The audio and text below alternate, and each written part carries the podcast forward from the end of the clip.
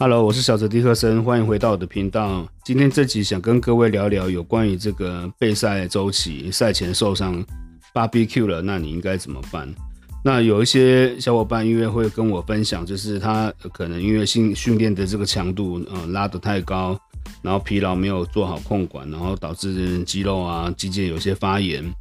然后今天这集想跟各位分享，如果你今天在赛前，碰到这些情况，你可以有哪些紧急的这个应变处置，或者是有哪些可以避免的方法？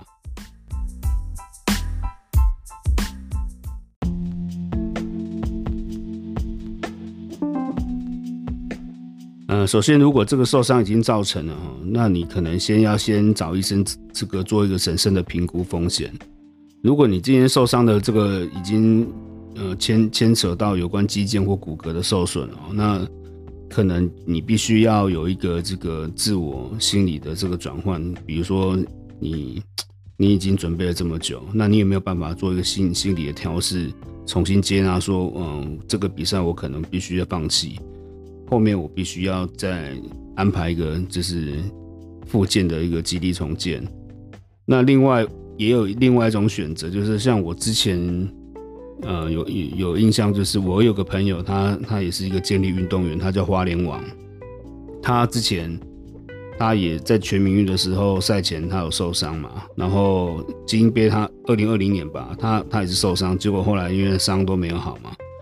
所以后来他我印印象中他全民运的时候他是用就是很轻的重量去完成比赛，这或许也是一个自我自我接纳的一个一个运动家的一个表现。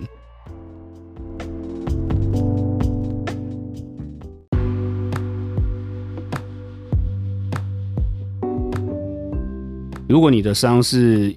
呃，不是牵扯这种肌腱骨骼的受受损哦，那你是一般的筋膜啦或肌肉的这这种发炎，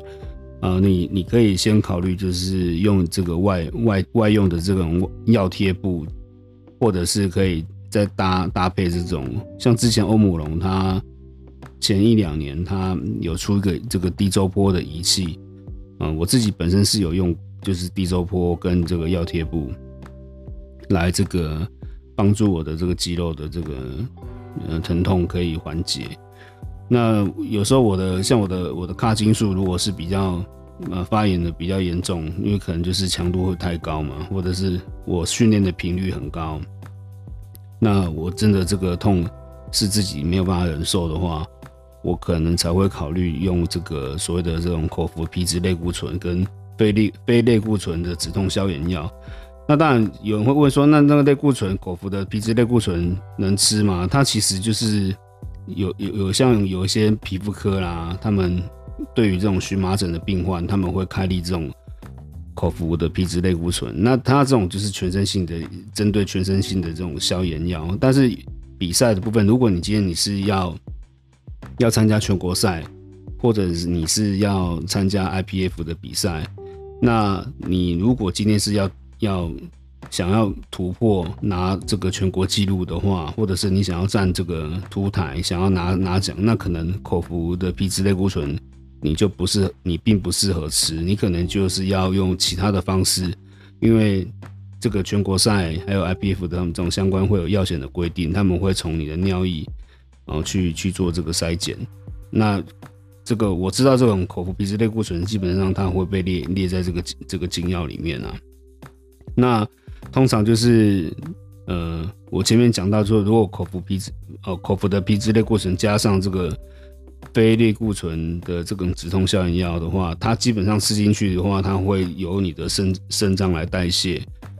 那那就是水要多喝，然后会从你的尿液来排出。那这个非类固醇的止痛消炎药的话，它就是主要是在抑制你的前列腺素的这个合成，因为有些痛发炎是你的这个前列腺素。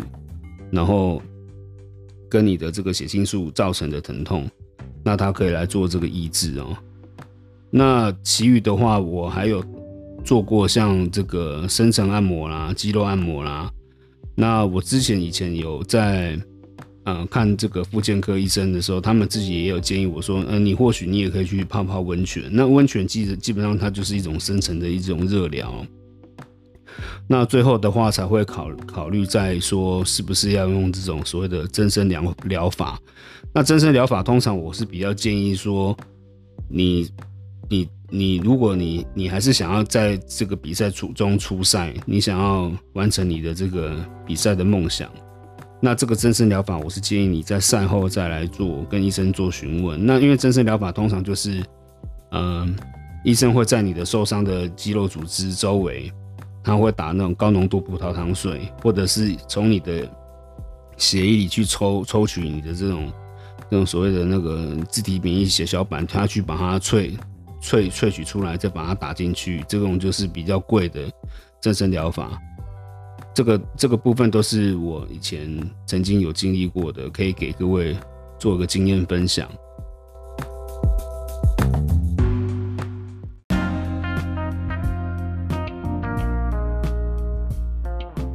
刚刚所所提到的这种口服皮质类固醇，跟这种我们一般看到那种健美运动员在施打的这种雄性荷尔蒙类固醇是不一样的东西哈。因为像这种口服皮质类固醇，通常你你去看这种皮肤科啊、过敏啊，或者你去看啊、附件科啊、骨科，他们如果对于你这种筋筋膜、肌肉酸痛，他们基本上他是有可能会开立口服给这种类固醇。他会问你，你有没有参加这种药药检比赛？他还是会问。但是，呃，因为我刚前面讲的，它跟这种健美的这种针对肌肉组织改变变肥大，其实不太一样。但是口服皮质类固醇。它吃进吃进去的这个对身体还是会有一些，呃，会有一些副作用。就是说，你你因为基本上它一天最高剂量是啊八颗成人的部分，那通常你如果不是严重过敏或是严重的发炎，基本上吃不到，会吃不到这么高啦，就是一天八颗啦。那以前我印象中，我以前很很严重的过敏的时候，全身性过敏，我前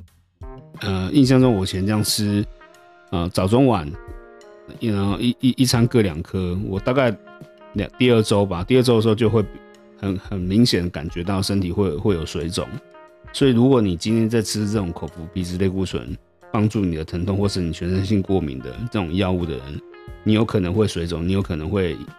嗯，你的食欲会改变，然后你会变得就是会比较胖，那甚至有就是有人有人说的那种啊，类固醇吃多会有那种水牛肩啊、月亮脸。这种等等的副作用，那有些肠胃比较不好的人，他可能也会有，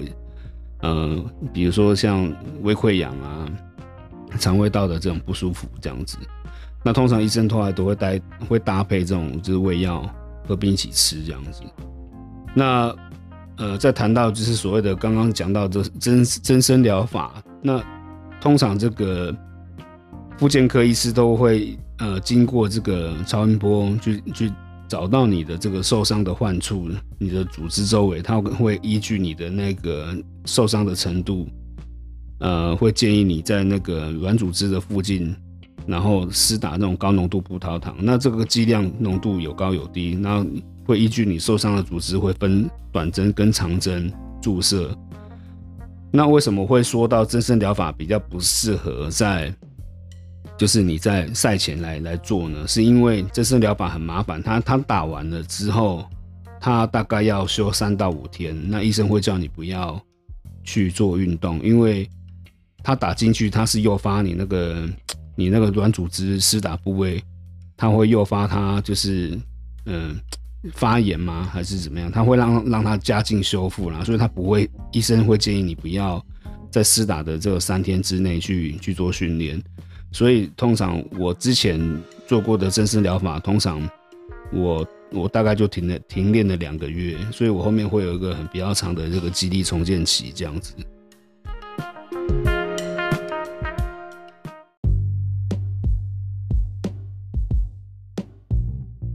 接下来谈到如何避免这个赛前受伤的方法哦，就是建议还是用编排这个备赛的这种非线性的区块。安排这种训练强度的高低哦，那这种非线性课表就是可以在你的呃低强度的周期，你就可以适时的修复你的神经的疲劳。那接下来就会建议就是说，呃，小伙伴可以尽量安排白天训练，因为你晚上训练，因为有些健力好爱好者白天还是会有一个正职的工作。你你如果要晚上训练，你要完成你你当下的这个课表的强度，你可能会需要喝到像魔爪啦、红牛啦，或者是 Pre Workout C Four 等等这些高浓度咖啡因的这些辅助饮辅辅助性饮料。你当下可能情绪会很嗨，那你完成了课表，可是你到了晚上。啊，你会辗转难眠，你到了三四点，你可能还是没办法睡睡着。那这个其实对于疲劳是会叠加的，那会其实会会直接的影响你下一次的训练，你可能会比较难以负荷你下一次的训练强度，那有可能就会一个失神你就受伤。那这个就是所以才会说，呃，建议是不是可以安排在你的。呃，你的特休当中可以安排个几天，就是在你的白天训练，这样其实会会比较对于呃受伤的风险可以降低一点，因为你白天喝了，即便你喝了那些 pre workout，你咖啡因的这些作用，其实到了呃晚上要入睡的时候，应该是是可以代谢掉的。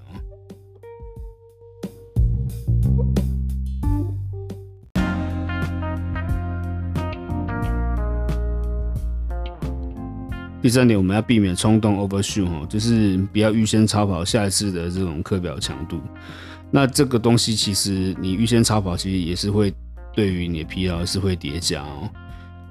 那这个如何客观的可以去评估你自己的体感？就是说，因为这个市面上有有贩售这个数据收集感应器 Vmax Pro，那它就是对应就是所谓的这种 BBT 速度依循训练。这个美国有一个教练专门在做这个方面的研究，那市面上也有相关的书书籍。这个感应器它可以从你每次的训练当中去收集、建立这些数据，它可以去分析你的速度跟曲线，它可以预判你下一次的强度或者是你最佳的这个 PR。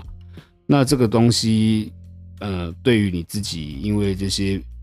嗯外在的一些因素而导致的这种。RPE 的这种评估会相对客观一点。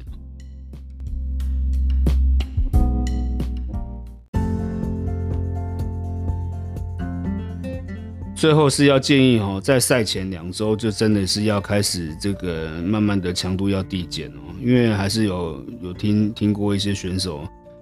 他到了赛赛前已经倒数一周了，他强度还是很高，然后。变成说他神经的修复啊、肌肉的疲劳啊，修复的来不及，然后导致影响到他，嗯，比赛的表现，甚至就是有可能就是在最后一周的时候受伤。这个都是这个东西都是有时候我们会从一些嗯比较就是嗯可能对这方面比较没有经验的小伙伴上身上会会听听到这些事情发生哦。那今天是我跟各位分享的节目。那谢谢各各位的收听，那我们下次见，拜拜。